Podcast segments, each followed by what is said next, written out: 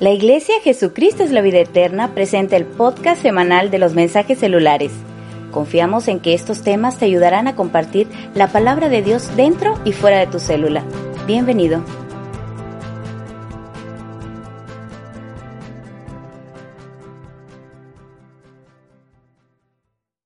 ¿Qué tal mis hermanos?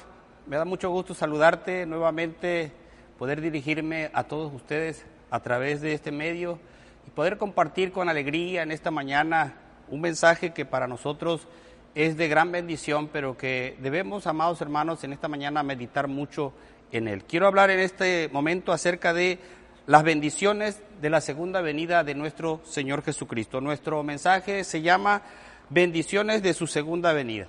Y lo vamos a observar este mensaje en Apocalipsis capítulo 22, versículo 12, que dice de la siguiente manera. He aquí, yo vengo pronto y mi galardón conmigo para recompensar a cada uno según sea su obra. Uno de los eventos más sorprendentes y esperados por toda la cristiandad es sin duda la segunda venida de nuestro Señor Jesucristo. Para muchos es un pensamiento de temor y hasta miedo al no sentirse preparado.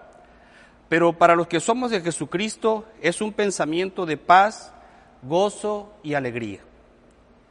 Quiero decirte, amado hermano, que una de las cosas que impulsó a la iglesia naciente cuando nuestro Señor Jesucristo partió a los cielos fue precisamente esa promesa del Señor de regresar nuevamente. Dios envió a su Hijo Jesucristo para salvar al hombre de su pecado y cuando éste fue a la cruz, y consumó ahí, hermanos, el pago de nuestros pecados, dice la Escritura que al tercer día resucitó y dio mandamiento a sus discípulos de ir y predicar el Evangelio. Y mientras sus discípulos o su iglesia, hermanos, se ocupa de esta tarea, nosotros, hermanos, tenemos la promesa firme y segura del Señor que volverá otra vez. Así es que la segunda venida de Cristo debe de ser algo para nosotros muy anhelado. La segunda venida de Cristo será el sello y consumación de nuestra fe. Este acontecimiento glorioso será la demostración pública de nuestra forma de vivir, de actuar y el por qué nosotros hoy nos encontramos aquí predicando este mensaje a todas las personas. La Biblia, amados hermanos, nos enseña que debemos de tener una postura clara, definida, ante este evento. ¿Cuál debería de ser nuestra postura como Iglesia de Jesucristo ante la espera de la segunda venida del Señor? Bueno, dice nuestro estudio que los rostros de aquellos que creen en Jesús deben ser levantados y erguidos. Entendemos aquí, hermanos, que lo que el Señor quiere es que nosotros estemos pendientes, observando cuándo van a suceder estas cosas. Dios nos dio señales, hermanos, nos mostró que habría un momento cuando esto sucedería y es por ello que nos exhorta en, esta, en este momento a que estemos nosotros pendientes de este acontecimiento. No olvidemos que el Señor volverá otra vez. Mucha gente abre su corazón a Cristo, se bautiza y camina por un tiempo, pero luego olvida para qué fue llamado al reino del Señor. Es muy importante entender que nosotros debemos estar pendientes de todo lo que pueda acontecer antes de que aparezca en las nubes nuestro Señor y Salvador Jesucristo. También, hermanos, nuestra postura debe de ser vidas de oración, que soliciten, que estén solícitas y que, hermanos, eh, tengamos nuestros corazones, hermanos, listos y preparados para servir al Señor. No aquellos que, dice aquellos corazones que se llenan de glotonería y embragueces de este siglo. Es decir, hermanos, debemos nosotros al esperar la venida del Señor, mantenernos fieles, con una postura de entrega, hermanos, de sumisión, de obediencia a nuestro Señor. Cuando nosotros vamos en oración al Señor, hermanos, entendemos que Él nos oye, pero ante esta actitud, hermanos, hay ciertas cosas que debemos nosotros de ir poniendo en orden en nuestras vidas y una de ellas es nuestra fidelidad a Dios, nuestra entrega al Señor. Sabemos que para Dios es muy importante que nosotros podamos hablar con Él, porque también cuando lo hacemos, amados hermanos, nuestro corazón crece en fe, crece en confianza hacia Dios. Pero también, hermanos, mientras esperamos la segunda venida del Señor, debemos de actuar como vivos de entre los muertos. Dice, hermano, nuestro estudio que es muy importante que mientras esperamos el regreso de Cristo, nosotros, hermanos, podamos entender que nuestra vida le pertenece al Señor y que ciertamente somos ciudadanos en esta tierra, pero que ahora tenemos una doble ciudadanía, porque también somos ciudadanos del reino celestial, y que antes de darle valor a la vida terrena, debemos de darle valor a esa vida, hermanos, que Cristo nos ha regalado a través de su Santo Espíritu. También, amados hermanos, debemos de tener una postura como personas, hermanos, de poder ser tenidos por dignos de escapar del infierno de fuego. Es muy interesante, hermanos, que sepamos nosotros algo. Como cristianos vamos a padecer en esta vida.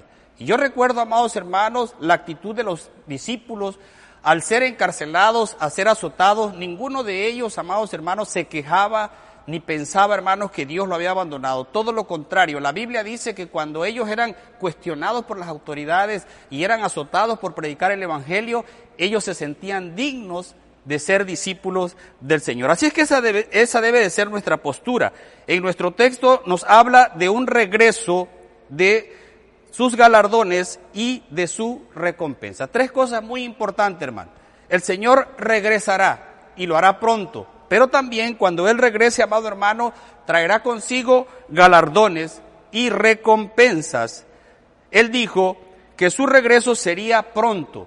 Ciertamente, hermanos, el Señor no tardará. En breve aparecerá en las nubes y muchos se alegrarán y muchos saltarán, como dice la Escritura, como becerros en la manada, pero también cuando vean al Señor en las nubes, aquellos que no creyeron, aquellos que no quisieron reconocerlo como su Señor y Salvador, la Escritura dice que se lamentarán. Y ahí será el lloro y el crujir de diente. Nadie, nadie puede recibir los galardones de Dios en este tiempo pues cuando Él venga, amado hermano, traerá consigo los galardones. A lo mejor como cristiano tú llegues a pensar, ¿de qué me sirve servir a Cristo si tengo necesidades, si tengo enfermedades, si tengo un montón de problemas? Mira, amado hermano, la promesa del Señor es que cuando Él venga, Él recompensará a cada uno según sea su obra. Si tu vida es entregada a Cristo, hermano, ten confianza, porque en la segunda venida el Señor traerá todas esas recompensas que te ha prometido y tú podrás descansar de todas las cosas que hoy te están afligiendo, te están angustiando. También, hermanos, tenemos que entender que en su primera, en su primera aparición dice, no vino, no viene a juzgar, sino a recompensar. Es lo que conocemos nosotros como el rapto, hermano. Cuando el Señor aparezca en las nubes, nosotros volaremos hacia Él, amado hermano, y Él en ese momento no juzgará al mundo, sino que él vendrá, hermanos, para llevarnos con Él y para estar con Él allá en los cielos. La segunda venida de Cristo será importante para nosotros, amados hermanos, y te voy a decir por qué. Número uno, hermano. Cuando el Señor venga por segunda vez, Él demostrará, Él, hermanos, demostrará a todos el resultado de nuestra fe. Cuando el Señor aparezca por segunda vez, es entonces cuando tú y yo podremos decir, amados hermanos, valió la pena sufrir por Cristo. Valió la pena servirle al Señor. Valió la pena mi entrega, mi compromiso que he dedicado al Señor todo este tiempo. Quizás ahora la gente te juzgue, quizás por ahora, amados hermanos, la gente te llame hipócrita, te llame falso, te llame come Biblia, no sé cómo la gente, hermanos, pueda decir de ti y de mí.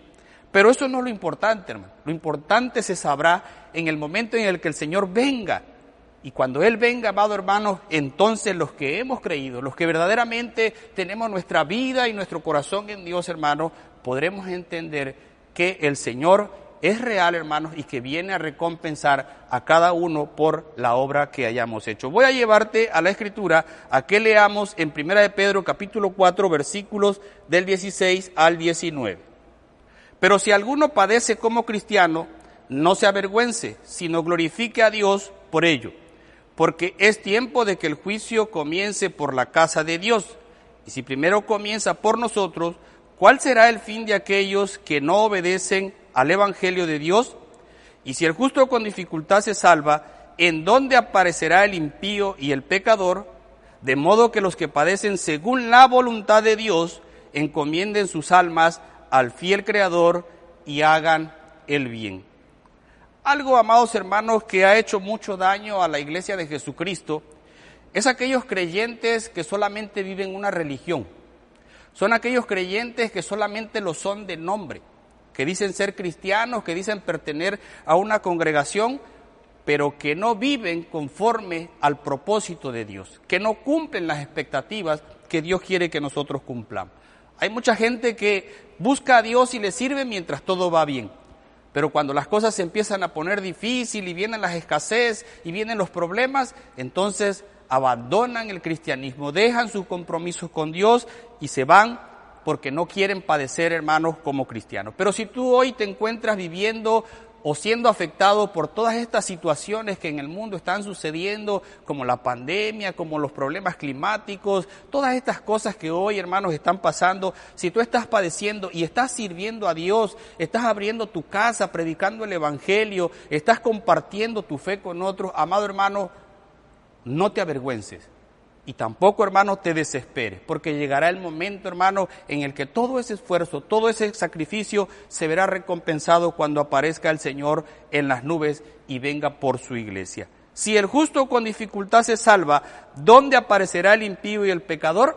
Bueno, dice nuestro estudio, el que no quiere creer, el que se burla de tu fe, el que te exhibe porque eres creyente, el que no te da trabajo si no te prostituyes, que se alegra en su pecado, esos serán, dice, tiempos en los que todo lo que hoy padeces por ser y actuar como cristiano, te serán recompensado. Nadie volverá a decirte, ¿para qué vas al culto o por qué lees tu Biblia? ¿O por qué no pagas mal por mal o maldición por maldición? ¿O por qué insistes en aferrarte a este libro viejo y anticuado? Sino que aquellos que la Biblia dice que cuando Jesús venga, las naciones, dice, harán lamentaciones delante de Él. Sí, hermano, que tu fe no desmaye a causa de los comentarios, a causa de la burla, a, causa de las humillaciones o del maltrato de las personas. Posiblemente tú seas alguno de los que inclusive su familia lo han despreciado por convertirse al cristianismo. Hermano, no te avergüences y no te rindas no te detengas porque lo que viene, amado hermano, será maravilloso. Lo que viene con la presencia o la aparición de nuestro Señor Jesucristo será, amado hermano, algo glorioso para nosotros.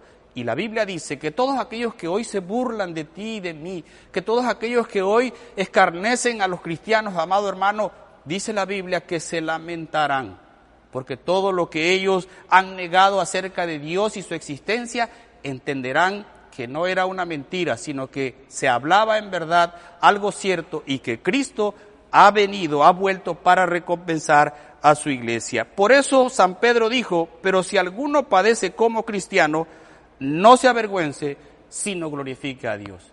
Es tiempo, hermano, de que meditemos, razonemos, amado hermano, que nuestra fe tiene que manifestar una obra para que pueda, amado hermano, glorificar al Señor. Así que si tú eres creyente de Jesucristo, si tú, hermano, amado hermano, entregaste tu vida al Señor, entiende una cosa, el mundo será contrario a todo lo que tú quieras hacer. Pero Cristo está con nosotros y está ahí para alentarnos y seguir adelante en esta vida para anunciar su evangelio. También dice nuestro estudio, hermanos, que cuando Jesús vuelva serán tiempos de nuestra retribución. Apocalipsis 11, 16 al 18 dice de la siguiente manera, y los 24 ancianos que estaban sentados delante de Dios en sus tronos se postraron sobre sus rostros y adoraron a Dios, diciendo, Te damos gracias, Señor Dios Todopoderoso, el que eres y que eras y que has de venir, porque has tomado porque has tomado tu gran poder y has reinado. Y se airaron las naciones y tu ira ha venido y el tiempo de juzgar a los muertos y de dar el galardón a los siervos, a tus siervos los profetas, a los santos y a los que temen tu nombre y a los pequeños y a los grandes y a destruir a los que destruyeron la tierra.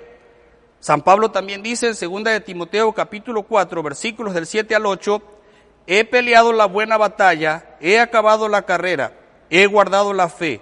Por lo demás, me está guardada la corona de justicia, la cual me dará el Señor, juez justo, en aquel día, y no solo a mí, sino también a todos los que aman su venida. Qué maravilloso será, amado hermano, todas las recompensas que vendrán. Él habla, hermanos, de una corona. San Pablo habla de una corona, pero esta solo le será dada a los reyes, a los vencedores, no a gente, amado hermano, pobre y común. Y no me refiero, hermano, a los pobres de cosas materiales. Me refiero a aquellas personas que no se atrevieron a creer a Dios, que no quisieron, que, que quisieron quedarse en su ignorancia y prefirieron mejor estar de acuerdo con los pensamientos del mundo antes de cambiar por los pensamientos del Señor y poder creer al Señor. Hoy nos miran, nos menosprecian y el mundo dice, tanto tienes, tanto vales. Hoy, amado hermano, quizás nadie dé nada por mí, a lo mejor nadie quiera dar nada por ti, pero para el Señor, hermano, tú eres valioso. El servicio que tú das a Dios, hermano, será recompensado. Y cuando aparezca el Señor, hermano, por segunda vez, cuando el Señor vuelva, entonces, hermano, será momento en el cual tú recibirás todo aquello. Hoy a lo mejor te sientas, amado hermano, olvidado. A lo mejor ante esta situación que estamos viviendo, usted puede decir, es que aquí no me han venido a visitar, nadie me ha apoyado. Yo solamente he estado aquí. El diablo quiere que te sientas abandonado y solo, porque es la forma como él podrá destruirte. Pero yo te animo, amado hermano, y te invito a que te sumes al esfuerzo que muchos cristianos estamos haciendo hoy en día y que pienses por un momento, amado hermano, que dice la Escritura que todo el que ame su vida la perderá y todo aquel que pierda su vida la hallará en el Señor. A lo mejor tus proyectos no los puedas concretar en este mundo, pero Dios sí logrará su propósito en tu vida de conformarte a su imagen y semejanza si tú permaneces fiel al Señor. Pero cuando Cristo venga, dice, entonces tú, tú que fuiste fiel al Señor, recibirás la corona de justicia, serán tiempos de retribución. Por eso, amado hermano, no dejes de esperar y amar la segunda venida de Jesús. Nosotros debemos de decir, hermanos, como dice Apocalipsis 22, 20, amén. Sí, ven Señor Jesús. Nosotros no debemos de tratar de que se detenga la venida del Señor porque andamos en pecado. Hay muchas personas que si hoy el Señor viniera, no, no quisieran que el Señor venga pronto, porque todavía su vida está desordenada. Pero tú y yo, hermanos, que hemos creído, debemos de decir hoy, sí, amén, ven pronto Señor Jesús. ¿Para qué, hermano? Para ser recompensado. Santiago también dijo, hermano, que es bienaventurado el varón que soporta la tentación, porque cuando haya resistido la prueba, recibirá la corona de vida que Dios ha prometido a los que le aman. Hoy es quizás un tiempo de prueba, de dificultades. Hoy es un tiempo quizás de tener que nosotros rechazar muchas cosas, pero cuando el Señor aparezca, amado hermano, cuando Él venga en su gloria, tú recibirás la recompensa del Señor. Vale la pena, hermano, sufrir, vale la pena padecer, vale la pena rechazar el pecado y el mundo, hermano, por recibir las grandes bendiciones del Señor. Punto número tres, hermanos, dice que cuando el Señor vuelva, será nuestra entrada a la gloria eterna. San Pablo lo dice de esta manera en 1 Tesalonicenses 4 del 13 al 17. Dice, tampoco queremos, hermanos, que ignoréis acerca de los que duermen, para que no os entristezcáis como los otros que no tienen esperanza. Porque si creemos que Jesús murió y resucitó, así también traerá Dios con Jesús a los que durmieron en él. Por lo cual os decimos esto en palabra del Señor, que nosotros que vivimos, que habremos quedado hasta la venida del Señor, no precederemos a los que durmieron, porque el Señor mismo, con voz de mando, con voz de arcángel, con trompeta de Dios, descenderá del cielo y los muertos en Cristo resucitarán primero. Luego nosotros, los que vivimos, los que hayamos quedado, seremos arrebatados juntamente con ellos en las nubes para recibir al Señor en el aire y así estaremos siempre con el Señor. Cuando Cristo venga, amados hermanos, Él nos recogerá. Tú no te vas a tener que preocupar, hermano, porque cuando el Señor aparezca en las nubes, Él te va a traer hacia Él, hermano. Él mismo te llevará hacia su presencia, hermano, y entonces nos iremos con Él para siempre. Ese será el momento de mayor gloria, hermano, que tú y yo hemos vivido, hermano. Él nos, nos visitará, hermano, Él no nos va a visitar, sino va a venir a buscarnos. Ya Jesús vino a visitarnos y se fue.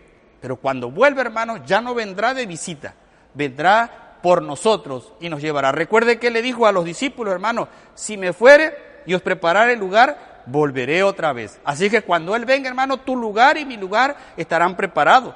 Y lo único que nosotros tendremos que hacer, hermano, es dejarnos llevar, hermanos, por el poder de Dios y avanzar, hermano, hacia la presencia de Cristo para poder disfrutar de la hermosa gloria de nuestro buen Dios y Salvador. La Biblia dice, hermanos, que en el cielo no habrá más llanto, ni clamor, ni dolor. No habrá, dice, vejez ni enfermedades relacionadas con la edad. No habrá parentesco ni preocupaciones familiares. Las calles son de oro, las puertas de perlas y piedras preciosas, así que no tendremos problemas económicos, no habrá inseguridad de los demás ciudadanos ni de los animales, habrá justicia y verdad y tampoco habrá temor del el diablo o el infierno. Hermano, qué hermoso será aquello. Yo quiero que tú te puedas imaginar en este momento, amado hermano, de lo grande que será nuestro encuentro con Jesús. Cómo el Señor va a cambiar, como dice su palabra, hermano, esto corruptible por algo incorruptible. Esto mortal por inmortalidad. Si hoy te preocupa tanto la inseguridad que vivimos y los problemas que como sociedad tenemos, amado hermano, cuando el Señor aparezca, será tiempo, hermano, de descansar en Él. Ya no habrá más preocupación, amado hermano, porque habremos entrado a la gloria eterna y de ahí el que entre a esa gloria eterna, hermano, jamás, escúchalo bien, hermano, jamás saldrá de ella. De ahí la importancia, hermano, por la cual nosotros Debemos de esperar la venida del Señor y mientras lo hacemos permanecer firmes, hermanos, en nuestros compromisos y pactos que hemos hecho con el Señor. También dice nuestro estudio que nunca nos sentiremos cansados ni deprimidos, ni angustiados, ni temerosos, ni preocupados o decepcionados, sino que experimentaremos por siempre el gozo inefable que sentimos cuando venimos y adoramos al Señor, hermano. Usted que ha disfrutado, hermano, en el culto, la presencia del Señor, cuando le adora, cuando le canta, hermano, esos son pedacitos. Son pequeñas probaditas, hermanos, de lo que tú y yo vamos a disfrutar cuando estemos en la presencia del Señor por siempre. La Biblia dice, hermanos, que cantaremos con el Señor por siempre. Y por siempre, hermanos, habrá gozo y alegría en nuestro corazón. ¿No te alegra oír todo esto, hermano? ¿No te alegra saber todo esto? Te pregunto yo en este momento, amado hermano, ¿cuántos de los que me están escuchando en este momento quieren irse con el Señor? Si el deseo de tu corazón es volar con el Señor, amado hermano, mantente fiel, hermano, mantente firme en tu servicio al Señor. No abandones el llamado que Dios te ha hecho. No te rindas ante las cosas que están sucediendo, hermano, porque el Señor viene pronto, dice su palabra. Por último, hermano, la venida del Señor, principalmente, hermano, dice la venida de Cristo, será tiempos de salvación. Tiempos de salvación. Apocalipsis 7 del 9 al 12 dice, Después de esto miré y he aquí una gran multitud, la cual nadie podía contar, de todas naciones, tribus y pueblos y lenguas, que estaban delante del trono y en la presencia del Cordero, vestidos de ropas blancas, con palmas en las manos, y clamaban a gran voz diciendo, la salvación pertenece a nuestro Dios, que está sentado en el trono y al Cordero, y todos los ángeles estaban en pie alrededor del trono, y de los ancianos y de los y de los cuatro seres vivientes y se postraron sobre sus rostros delante del trono y adoraron a Dios diciendo, amén. La bendición y la gloria y la sabiduría y la acción de gracias y la honra y el poder y la fortaleza sean a nuestro Dios por los siglos de los siglos. Amén. Este pasaje, amados hermanos, nos muestra un panorama de todo los que por la gracia del Señor nos veremos en el reino de Dios. Serán tantos que no se podrán contar de todas las naciones, tribus, pueblos y lengua. Porque donde Dios se manifiesta, ahí siempre hay perdón y salvación para todos los que se arrepienten. Ese será un momento, hermano, de gran bendición para el mundo entero. Y no solamente para los que hoy vivimos, sino también, amado hermano, para todos los siervos de Dios, para todos los creyentes que a través de las diferentes generaciones anteriores a nosotros han servido a Dios con esa convicción, con esa esperanza de que Jesús un día volverá. cuando el Señor vuelve, hermanos, será un tiempo de salvación. Será un tiempo de mucha alegría, de mucho regocijo. Por eso tú no te debes de detener, amado hermano. Por eso tú debes de seguir predicando el Evangelio del reino de Dios, porque hay muchas personas que vendrán al conocimiento de la verdad de Jesucristo nuestro Salvador. Es tiempo de predicar la palabra, porque el Señor dijo en su palabra que cuando se haya predicado el Evangelio del reino a toda criatura, entonces vendría el fin. Dios, hermanos, no retarda su promesa como algunos la tienen por tardanza, sino dice la Escritura que su paciencia es para que todos procedamos al arrepentimiento y nadie se pierda, amados hermanos. Es muy importante meditar entonces en la venida de nuestro Señor, porque con la venida de nuestro Señor no solamente vendrán recompensas, vendrán coronas y galardones, sino que también, amado hermano, será la culminación del proyecto de Dios con el hombre sobre la tierra y de ahí comenzará, hermano, un nuevo tiempo en la presencia de Dios, un tiempo, hermano, que no tendrá fin, un tiempo, hermano, que va a ser para todos los que han creído, hermano, una gran dicha, una gran felicidad al estar en los brazos del Señor. Hoy Cristo, hermano amado, hoy Cristo nos visita en este lugar. Hoy Cristo está visitando tu casa. Y dice su palabra que donde dos o tres están reunidos en su nombre, allí está Él. Y cuando el Señor llega a un lugar, hermano, llega para dar salvación a las personas. Por eso aprovechemos el tiempo que hoy tenemos. Cuando haces tu reunión de célula, amado hermano, invita a las personas para que escuchen de Jesús. Ese es el momento, ese es el tiempo de que ellos puedan recibir la salvación de Dios. Así es que no, no nos detengamos como iglesia y meditemos por un momento en lo maravilloso que será cuando el Señor venga nuevamente por su iglesia. Será un tiempo de gloria, será un tiempo de alegría, de mucha, de mucha alegría para los que hemos creído en Él. Así que aquí, amados hermanos, nuestro estudio nos habla de perdón y salvación para los que nos hemos arrepentido de nuestros pecados, para los que no negamos a Dios y no nos avergonzamos de su fe, para los que estamos atentos a su venida. Mantengámonos, pues, hermanos, con esa postura de estar pendiente a la venida de nuestro Señor. No te distraiga. Hoy el mundo y Satanás han levantado muchos distractores para desviar tu mirada. Inclusive, amado hermano, pueda que te ofrezca una vida mejor. Pero hermano, en Cristo nosotros, amados hermanos, estamos completos. Y en Cristo podemos nosotros vivir una vida plena, una vida llena de bendiciones. Y cuando Él aparezca, amado hermano, ese gozo será interminable. Yo te invito a que sigamos adelante. Dios te bendiga, hermano, y te dé entendimiento para esperar hasta el día en que Él aparezca en las nubes. Amén. JBE Podcast es una herramienta que busca ser de bendición para sus oyentes. Comparte y no dejes de seguirnos. Cada semana encontrarás material nuevo para tu edificación.